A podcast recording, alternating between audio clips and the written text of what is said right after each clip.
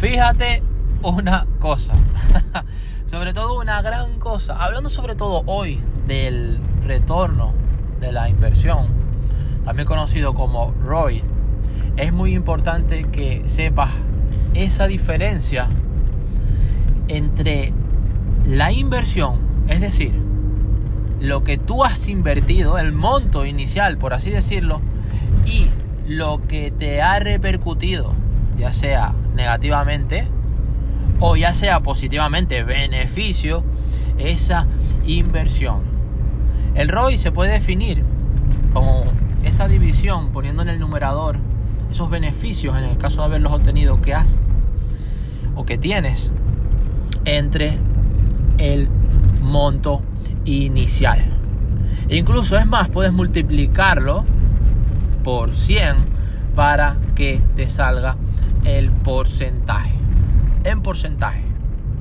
¿Por qué te digo esto? Porque aparte de ser importante ese payback o plazo en temporalidad, en tiempo que tardas en recibir el monto, en recuperar tu dinero, tu efectivo, tus utilidades, también es importante cuánto, que ya hablaremos de ello, por cierto, en diferentes, en posteriores programas, también es interesante que conozcas, que tengas muy a mano cuánto te están retornando, no solamente tus inversiones, sino cualquier ganancia, cualquier ganancia que estás teniendo en absoluto, en absoluto y cualquier negocio que estés haciendo. Es importante que aprendas ese lenguaje, que aprendas a hacer la matemática, es importante que aprendas a leer los números y a tener diferentes conceptos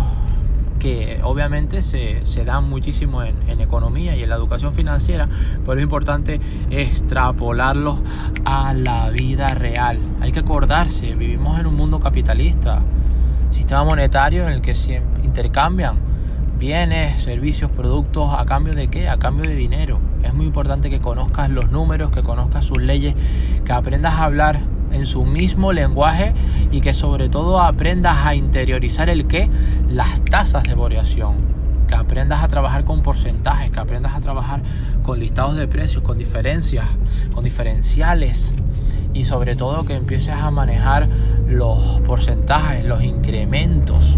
Es muy importante aprendas a utilizar todas esas tasas y todos esos ratios para que puedas conocer la salud de tu finanza y sobre todo de tus finanzas personales.